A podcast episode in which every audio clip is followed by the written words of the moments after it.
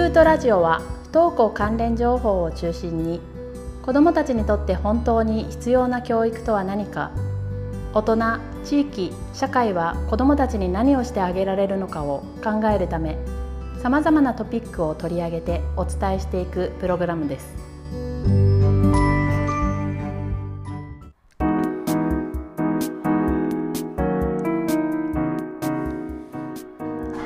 どうも皆さんこんにちは。NPO 法人スクート内海です。正会員の中山です。はい。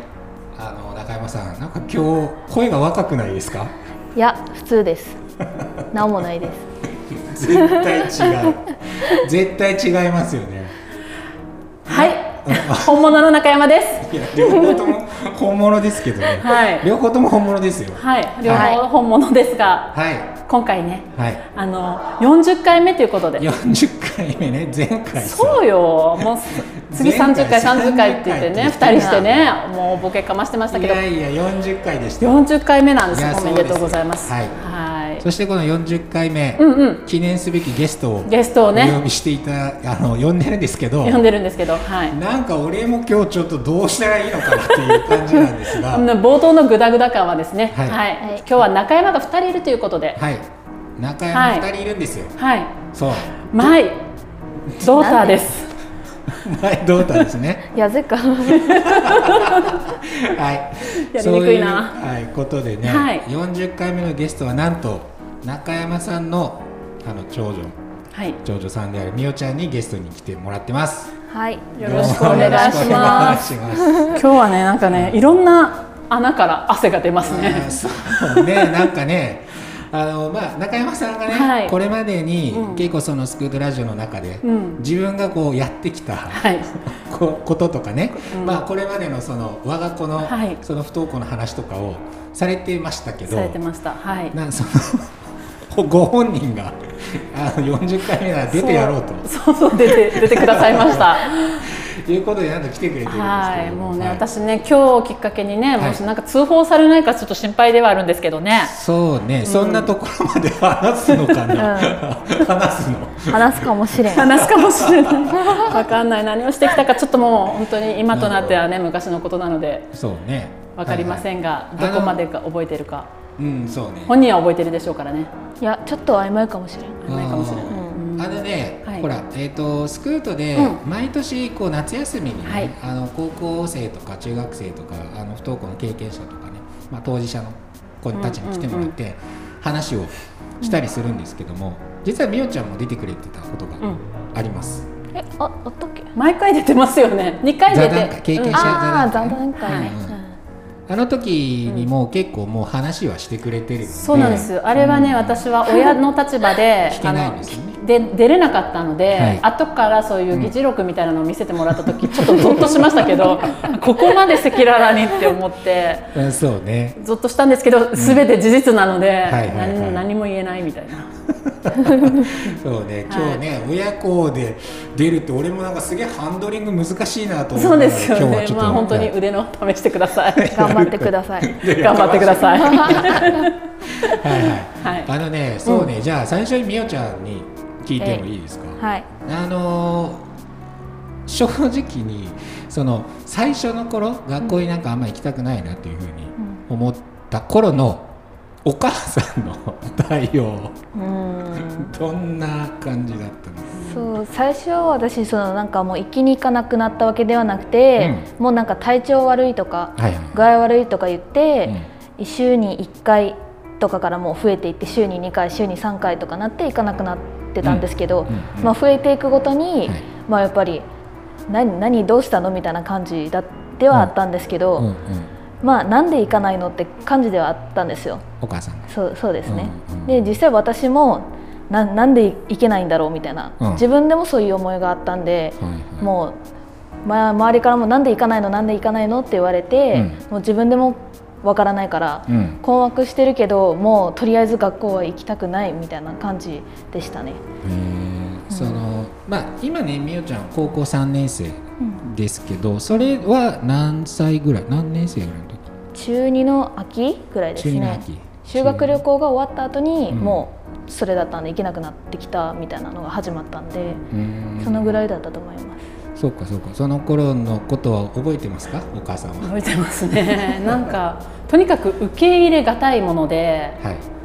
うん、なんかなんでどうして攻撃がひどかったですね、うん、ああのそのみゆちゃんに対して。そうそうそうそう、うん、うん、そうかそう今絶対声かけちゃいけない言葉なんでしょうけど。まあまあ絶対ってことはないけどかけすぎはあんまりよくない、ね、あの疑問じゃなくてもうなんていうの質問っていうかなんで行かないの、うんうん、教えてよみたいな感じの、ね、もう強い言い方でしたね。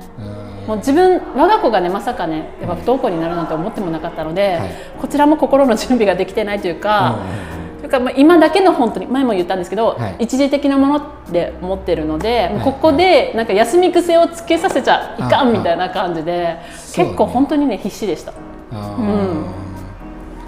朝が特に、うん、じゃあそのまあお母さんとかさその、親はやっぱりね休み癖っていうのをどうしても言うんだけど、うん、別に怠けて休んでたわけじゃないんだよね。でもまあそこら辺も自分で分からなくて、うん、もう自分の中でその学校は行くもの休む方が間違ってる、うん、だからなんか多分怠けた怠けて休み休んでるわけではないんだろうけど、うん、なんかやっぱ同じぐらいに多分自分は怠けてるから休んでしまうんだなって自分で思ってたんで。ああなるほど、うん、そっかそっか、うん、じゃあ自分自身としても、そのまあ、今の自分の状態その時の自分の状態をどういうふうに言葉で表現するかも分かんないし、うん、まあ学校行かないのは普通怠けっていうふうに世間では言われてるから怠けてるって自分でもやっぱ思ってた、けどどうしても行けなかったから、やっぱなんかお母さんのことも言ってるのも分かるし自分自身もそう思ってるけど、もうどうしてもいけないっていう感じで、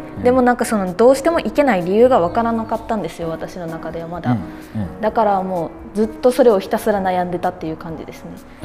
ななんで行けないのってずっと自分でも考えててでも分からないしどうしても行きたくないしもうとりあえず休ませてくれっていう感じではありました。うん。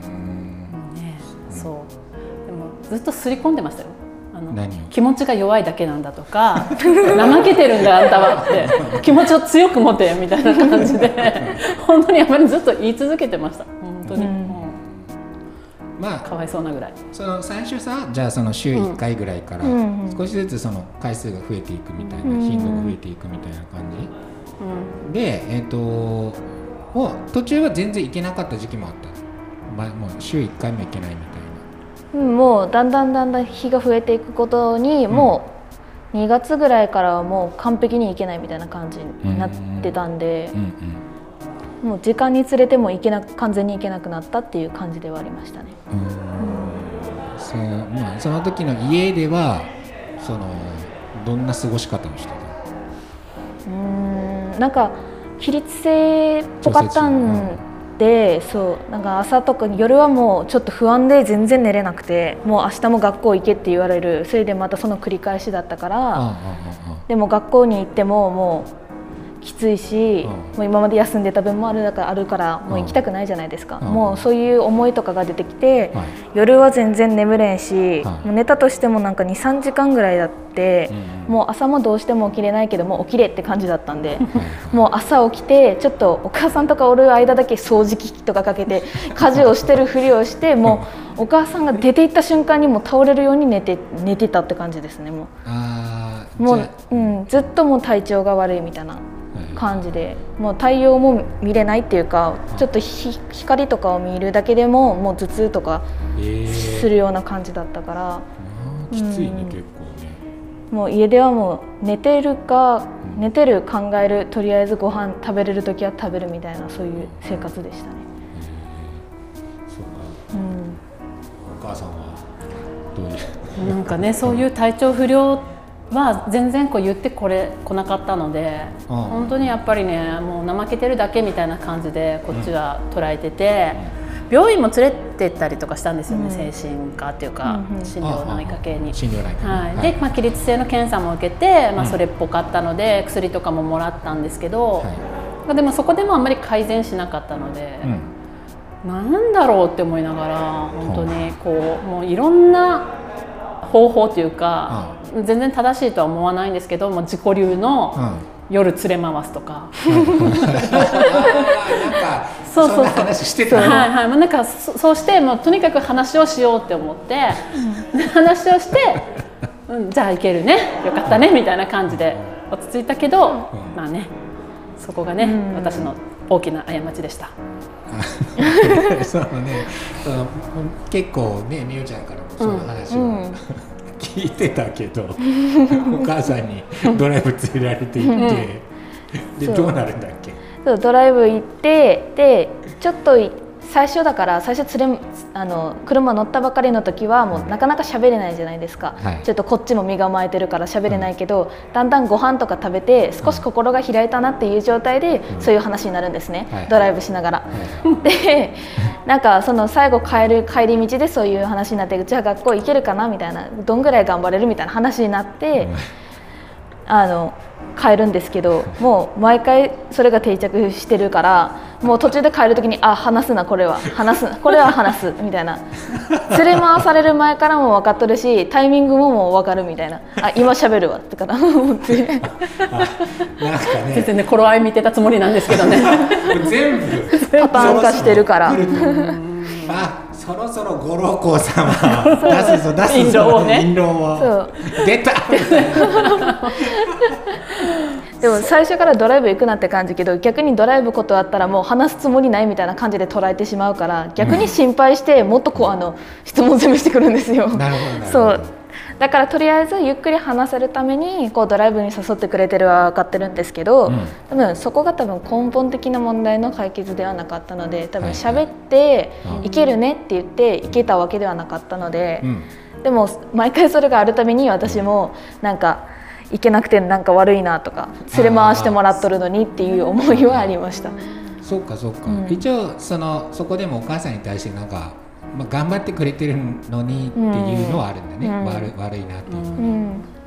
実際私自身も学校に行かないといけないと思ってはいたので、うん。なんかこう喋っててこれあのこういうふうにすればいいんじゃないとかいろいろ聞くうちに、うん。あこれやったらできるかもしれん。こんぐらいやったら頑張れるかもしれんって思ってたけどやっぱどうしても無理うんなことが多くて、結局行けなくなる、うん。あの最初夏休みとか春休みの前とかに結構そういう話するんですけど、なんかの節目節目で。節目ね。そう行事の話前とかね。行事の前とか、はいでその度にそういう気持ちにはなりはするんですけど、うん。結局その1日2日ぐらいでもう行けなくなるんですよやっぱり。うん。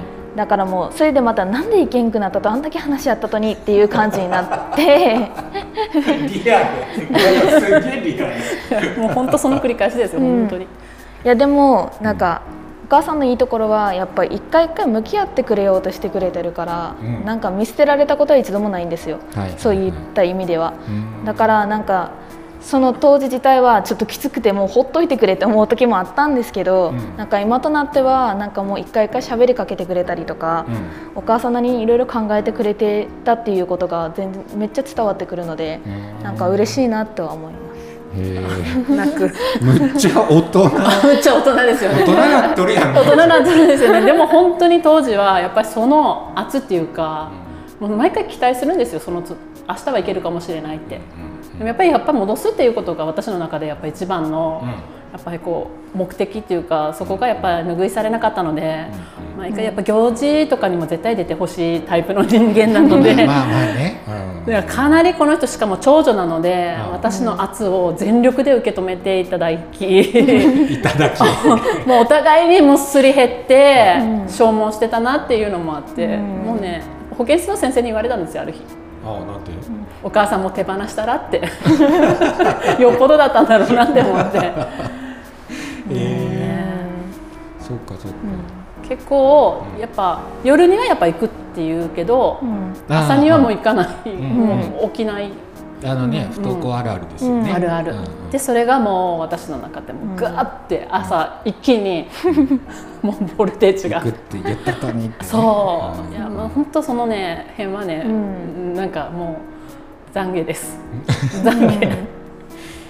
長女なのでやっぱねいつもね出産に例えるんですけど不登校を私。やっぱりやっぱ最初の子供はやっぱりそれなりに親もきついし、ね。子供も頑張ってきつい思いをして、でも3人子供いますけど、うそれぞれにやっぱ学校行けてない時期があったので、でも長女がやっぱり賛同を開いてくれたっていうか。そうね。そう。まあ、やっぱりね子育てってやっぱりその特に親もなれるし、うんうんうん。下の子もうん。上を見てるじゃないですか、そうですね。だからあーなんかこんな風にあの親してくるなとか、うんうんあこういう言い方したらすげえ怒ってるなとかうんうんうん。見てるから、うん。うん。そこもねうんうん。多分あると思うけどね。うん。本当に申し訳ないなっていう気持ちでうん。今接してますけど、うんまあ、今はねもうね本当に過去のこととしてお互いなんか笑い話っていうかはいはい。してますけど、ちょっとねあんまりあのこのオープンにできない話とかもね、うんうん。ありはするので、あんまりオープンにできないかな。まあ結構ね過保護なんですよ私。そう。過保護すぎるちょっと。構すぎる。うん。そこがねやっぱ心配性すぎてん。やっぱりねちょっとねこういろいろ口出しをしてしまうし、まあ、実際行動を起こしてしまうところもあって、はいはいありえんって言われたこともやっぱあります。おーなんかね知ってますよ。うん。ツイッターなりすまし事件とかちょっとねそれはね、あんまりはい。これ法に触れますか？あまり言わない方がいいかもしれないですね。よろしくないし。しかも結構けん喧嘩するたびにちょっとあのもうどうしても耐えられなくなった時に夜とかにこう喧嘩したりするじゃないですか、そしたらもうちょっと突発的に私ももういいとか言ってから出ていけとかいう話になってもう出ていこうとして う家出るんですよ、うけどまあ私はそんな遠くに行くつもりはないんですけど、まあちょっとバーって行ったら、もうすっごいスピードで走って追っかけてくるんですよ。怖いね。怖いんですよ本当に。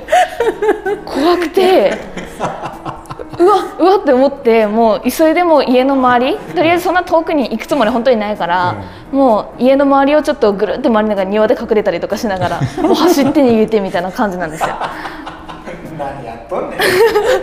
いやまあ若いな。なんか鬼鬼なんですよ。もう怖いんですよなんか引き止められとるはず引き止められるはずやったになんかもうすごい速さでいつもそんな速さ出らんやろっていうぐらいで 追っかけてくるから。怖いね。怖い話聞いただけでもゾッとするけど事実ですよ本当に、うん。あのねなんかこ怖いんですよやっぱりこうなんかやっぱ事故に巻き込まれないだろうかとか、うんうん。から特にね感情的になっているそう。からねでうち女の子しかいないので、はい逆に男の子だったらほっとけたのかなっても思うんですけど、やっぱりね娘だからか知らんけど過剰に心配しすぎてます、あー今でも、そう。かうん、人に言われますよ。うん。お母さんって。もういっさそこまでしなくても、そうだね。うん、あーそうしたらちょっとみおちゃんそのまあそういう時期が中学2年の終わりから中3ぐらいまであった時に、なんかまあ当時結構きつかったっていうのは今聞いたんだけど、うん。その中でちょっと安心できてた時間とかっていうのは何かありますか？この時間は結構安心できてたかなとか。まああんまりなかったんですけどなかなくもうずっとなかったんですけど、うん。結構もう本当にそれこそさっきの心配性で、うん。こうとりあえず喋らんのが良くないけん一人でこもるのは本当になんか良くないみたいな言われてて、おお母さんに、うん。部屋でいいたらもう何するかわからないとか言っててうん。だからもう基本的にもうお母さん自体とは関わらなくても、おばあちゃん？おばあちゃん。家に連れて行ってもらったりとかそれとかそれこそあのスクートができる前とかにあここのうん学校というか場所に連れてきてもらってこう喋ってもらったりとか、してたのでうん。なんかその当時はもうよか一人で終わらせてってずっと思ってたんですけどうん。なんかそれがまだ良かったかなって思ってうん、ちょっときつきついなってその時は思ってはいたんですけど、うん。もういらあのさせてくれっては思ってたんですけどうんなんか少しでもちょっと人と会話することで、うん。あんまり自分のこと考えなく自分のこと考えなくなるっていうか、うん学校に来てないことを考えなくなるので余計なことを。はいはいはい。だからそれは良かったかなって思い思います今でも、へー。うん。そうかそうか。スクートのね、うん。本当来てましたもんね。一期生というかあのできる前にね、うんここ居場所としてねここにね。来させてもらったのは本当にありがたかったです、うん。なんか家で本当一人にしたら何をするかわからないので、うん。そこは本当私も結構強引に連れてきてたな、うん。うん。だからなんか出席日数稼げるっていうのもあるあってなんか保健室とかうん。他の青葉うん。とかもあったんですけど、うん。そこに行ったらやっぱり学校の先生とかがなので、はいはいやっぱどうしてもその勉強とかうん。をその場でやったりとか時間とかもちゃちゃちゃんと決められてて、うん。もうなんか監視されてるっていうイメージが強くてはい。どうしても。なんか楽しくもあったんですけどやっぱどうしても疲れてしまうところがあったのでうんなんかこうここのスクートみたいな場所だったらもう先生たちも見知った人たちばっかりで結構安心はできました、うん。もうなんか無理やったらなんかそんな会話しなくて別にいいんだよとかうんうん。結構自由にさせてもらってたので、はい。なんか本当にありがたかったなって思います。なるほどね、うん。なんかねやっぱそのいくら適応指導教室だとはいえ、うん。生徒を演じないといけない瞬間っていうのはあるね。そうなんですね。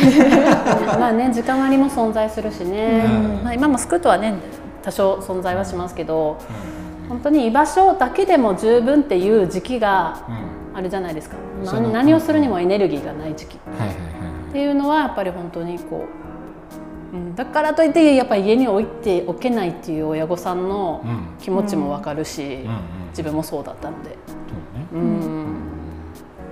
そうかそうか、うん。じゃあ今振り返ったらそういうふうにその、うんちょっと強引だったけど、うん。連れ出されて、うん。そこへその、まあ、家族以外の人たちと、うん。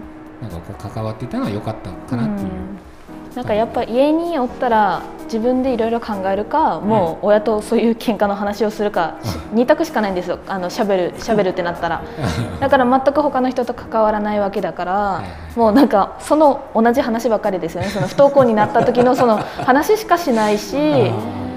かといってその友達ともちょっと学校も行けてなくなってるからもうちょっと喋りづらくて自分自身にもその学校に行けてないっていう罪悪感みたいなのがあったから、うん。もう自分からもなんかその友達にはい LINE とかもできないしみたいな感じだったから、そうもうその時はもう本当にこういう関係全部切ってたっていうか、はい。もう誰とも友達とも一切連絡取ってなかったですね。だから余計にこういうスクートみたいな場所で他の大人の人たちと喋るっていうのが良かったなって本当に思います。うん。うん。そこはやっぱり逆に同級生じゃない方がいいんだよね、そうですそういう。ね同級生だったらこう少し気を使わ使われるんですよね、不登校やるどうしたとみたいな。ー大丈夫とまた来れるとみたいな、友達でもね、うん